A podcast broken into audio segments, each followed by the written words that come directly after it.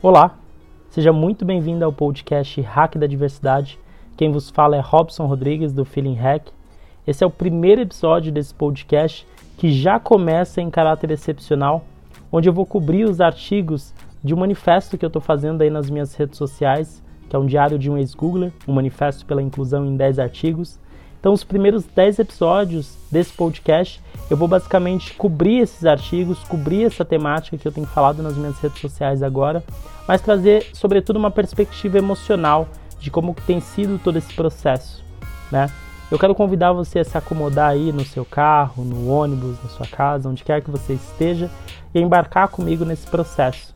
É muito importante ressaltar também que se você não faz ideia do que está acontecendo e chegou aqui porque alguém te recomendou e tudo mais, que esse não é um movimento anti-Google. Na realidade, eu tenho compartilhado as minhas vivências e eu quero transformar isso num grande diagnóstico social, para que através disso a gente possa converter iniciativas para realmente melhorar e trabalhar o conceito de inclusão e equidade no mercado de trabalho. Então eu queria começar pelo dia em que eu parei o Google Brasil, 11 de setembro de 2019. Querido diário, Apesar de usar suas páginas em uma data bem específica, esse não é um memorial para o atentado que chocou o mundo em 11 de setembro. Pode parecer loucura, mas meu desabafo em suas páginas também envolve essa data. Também contempla duas torres como parte do elenco, torres que representam muito no mercado corporativo e na economia de uma nação, mas que nada se conecta com o atentado terrorista. Há exatamente um ano atrás, eu estava vivendo o primeiro dia de uma fase nova da minha vida uma fase em que as torres gêmeas daquela grande corporação não fariam mais parte do meu dia a dia.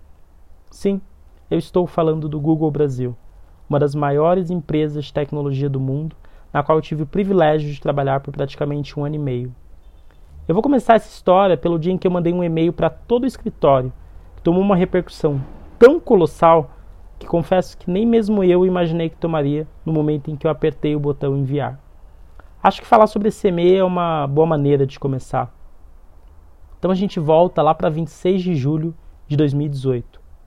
Assunto: Eu estou morrendo aos poucos e o maior culpado é o racismo. Destinatários: Funcionários do Google Brasil. Mais uma vez, venho pedir licença com os meus desabafos. Acredite, não me orgulho em nada ao fazer isso, inclusive nem espero que tenha algum efeito. Só quero não ter que viver com isso sozinho. Estou no Google há exatos um ano, dois meses e quatro dias. minha vida nunca esteve tão incrível e tão emocionalmente perturbadora como que estou vivenciando agora. Sabe? Nascer preto na extrema perifa, ver o pai ser preso, ouvir tiros ao dormir, sofrer de maus tratos, espancamento e da fome foram alguns dos episódios da minha infância. Nunca, nunca mesmo pensei em ocupar um lugar como o Google. Aliás, nunca pensei em ocupar vários espaços. Isso inclui o Mackenzie, universidade majoritariamente branca, na qual eu cursei como bolsista, ou até mesmo a IBM, empresa onde eu fiquei três anos e ganhei inclusive o prêmio internacional pelo meu trabalho com Employer Brand junto ao meu time. Eu não queria ser a bicha preta periférica cotista militante e um milhão de rótulos a seguir. Eu queria ser apenas o Robson, um garoto de 23 anos que tem sonhos. Mas eu sou massacrado diariamente pelo racismo, direta e indiretamente. Ninguém é diretamente responsável ou culpado pelo racismo reproduzido na estrutura, e é uma missão muito, muito difícil trabalhar o conceito de equidade. Q4 e Q1 foram os trimestres mais densos para mim, e obviamente minha performance aqui não foi satisfatória.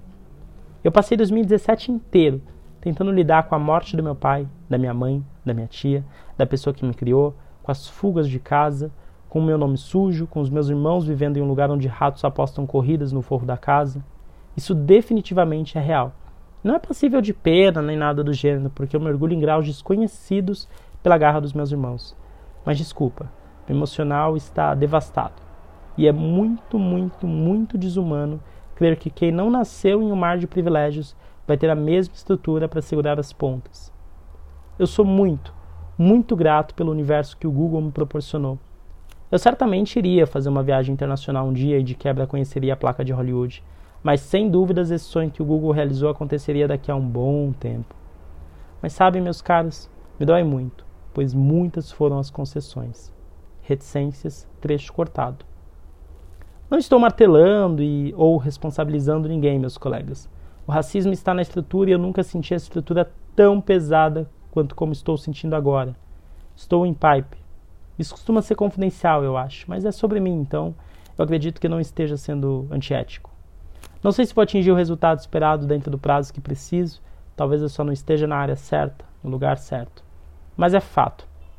Eu perdi 5 quilos, passei em quatro psiquiatras e me esforcei. Cedi aos remédios e juro que me esforcei. Mas as crises de pânico mal me deixaram dormir, as manchas no meu corpo viraram feridas, eu quis minha mãe, eu quis colo, eu quis simplesmente entregar a meta para me validar como profissional, como alguém que merece estar aqui. E não sei o que vai ser daqui para frente, mas eu tenho que ser grato por tudo que aprendi nesse espaço, que tem muita gente incrível, e quero através desse meio passar um pouquinho, sempre que possível, um outro lado. Um lado que eu sei que muitos se identificam e muitos do que, do, dos que ainda entrarão aqui vivenciarão. Um beijo no coração e obrigado por ter lido. Eu precisava compartilhar isso. Sabe, depois desse e-mail, minha vida nunca mais foi a mesma. O que eu achei que era apenas um desabafo público tornou-se a matrícula para uma escola que dinheiro nenhum é capaz de pagar. Foi como se eu tivesse sido transportado para aquela tal sala precisa, sabe? De uma das aventuras de Harry Potter, de J.K. Rowling. Este e-mail me proporcionou uma vivência extraordinária e única que hoje quero me permitir compartilhar com vocês para traçarmos juntos um diagnóstico social. Querido diário, reitero ainda que essa história, embora seja sobre Google, não é sobre Google. É sobre pessoas, sobre vivência. É uma história sobre sociedade e sua estrutura e principalmente sobre tudo o que envolve os processos que nos tornam humanos. Hoje, após um ano dessa minha nova fase, eu reflito quais foram as minhas motivações para enviar um e-mail dessa magnitude e descobri que por muitas vezes nos silenciamos para manter a paz. E essa paz é a paz que eu não quero. Afinal, como diria um grande artista, paz sem voz não é paz, é medo. Fique ligado nas minhas redes sociais para os próximos episódios dessa narrativa e compartilhe com alguém se você sentir que será uma reflexão positiva. É, assim se encerra o artigo do LinkedIn. Haverão outros que eu vou ler para vocês nos próximos episódios dos podcasts. E basicamente, né, eu não sei exatamente qual vai ser a, a repercussão é, de trazer essa história à tona, né? É muito complicado quando a gente fala de uma vivência que envolve uma grande entidade. E muito doido, porque uh, rolou uma preocupação muito densa por parte dos meus amigos, sobretudo, sobre como é que eu ia trazer essa narrativa. Numa preocupação em que eu cheguei a ouvir, inclusive, que eu estava indo rumo à minha autodestruição por falar sobre isso. E aí, quando a gente para para pensar sobre isso, por que raios né, eu estaria me destruindo apenas por compartilhar minha vivência? Logo eu, uma pessoa que adora falar sobre, sobre as suas vivências, transformar isso em discurso, em narrativa, em arte, em conteúdo. E acho que a partir disso eu comecei a pensar sobre o quão problemáticos são algumas coisas, né? O quanto que a gente acaba endossando o óculos cor-de-rosa em cima de alguns problemas, o quanto que a gente se omite efetivamente diante de algumas questões para manter uma suposta paz para que alguns assuntos sejam confortáveis para a gente. E a verdade nua e crua é que, infelizmente, alguns assuntos não são confortáveis. Infelizmente, as coisas estão acontecendo todos os dias, quer a gente queira, quer a gente não. Infelizmente, não há absolutamente nada que a gente possa fazer, ainda que a gente ignore, que anule que coisas acontecem todos os dias. E quando a gente fala de diversidade, inclusão, equidade, aí que eu acredito que seja fundamental tirar esses óculos, sabe? Tirar esses óculos cor-de-rosa, tirar essa firulagem toda. E isso na realidade é uma prática do mercado, né? Uma defensiva do mercado. Porque se a gente for pegar o problema real, ele tem uma, um caráter histórico muito forte, né? Se a gente pensar de onde veio a história do Brasil, o Brasil é construído em cima de sangue, em cima de sofrimento, em cima da escravidão, em cima da mais-valia de outros seres humanos. E quando a gente tem essa narrativa como histórico, num país inclusive que se recusa a estudar a própria história, é natural que todos os espaços reproduzam essa estrutura. Alguns de maneira muito mais hostil e outros de maneira estrutural mesmo. E quando a gente fala estrutural é implícito, é muito importante, inclusive, ressaltar a diferença entre o que é um preconceito estrutural e o que é um preconceito direto, né? Quando a gente fala de machismo, racismo, LGBTQ-fobia e vários outros ias que aparecem aí, uh, uma coisa é você receber uma ofensa direta em que literalmente se sabe que aquilo ali é uma forma de opressão. Mas é muito mais violento quando aquilo está embutido no contexto, no arquétipo social, né? quando aquilo está no inconsciente da cultura e que as pessoas simplesmente reproduzem como algo normal. E aí o grupo oprimido é visto como louco, como insano. E o Brasil é, é um dos países em que essa narrativa ela se perpetua com muita força porque a gente aniquila a nossa própria história. E infelizmente a gente vive na terra dos preguiçosos, né? A gente não tem o menor interesse culturalmente em saber efetivamente a nossa história, em saber as nossas raízes, entender o porquê que a sociedade é assim. E quando a gente fala de sociedade, é, é natural que a gente herde características, né? Hoje, se a gente anda para frente, se a gente faz e tem determinados comportamentos, é porque a construção humana se deu assim. Ou será que você nunca parou para pensar o porquê que você estuda, estuda, estuda, estuda, e vai para uma faculdade, estuda mais, e aí entra no mercado de trabalho, trabalha, trabalha, trabalha. É uma busca incessante para que você seja bem sucedido e chegue a um determinado patamar e tudo mais. É, é uma receita, uma receita que foi testada e foi modificada e é transformada a cada dia. Com o avanço da tecnologia, a, a tendência é que essa receita vá mudando um pouquinho, mas é inegável que é, nenhuma receita é uma verdade absoluta. E aí é muito complexo o quanto a gente tem cada vez mais se silenciado para trazer uma suposta paz social e a nossa alma grita, nossa alma está em guerra, nossa alma quer se expressar. A gente quer ter tempo para fazer o que ama, a gente quer ter tempo para estar com quem ama. Uh, tem uma série de, de problemáticas aí envolvidas, né? E acho que eu acabei indo um pouco longe na, na, na, na filosofia nesse sentido, mas quando eu remeto a esse e-mail, é, acho que a maior lição que eu consigo tirar disso aqui me veio a ideia de fazer um teaser e meio que avisar que eu iria fazer, né, que eu iria falar sobre isso nas redes sociais. E foi assustador, assim, a maneira até uh, um pouco opressora com a qual eu fui reprimido para não falar sobre isso. E aí eu tenho certeza que a intenção das pessoas que falaram isso para mim era extremamente positiva, benevolente mesmo, né? Uma tentativa de me proteger.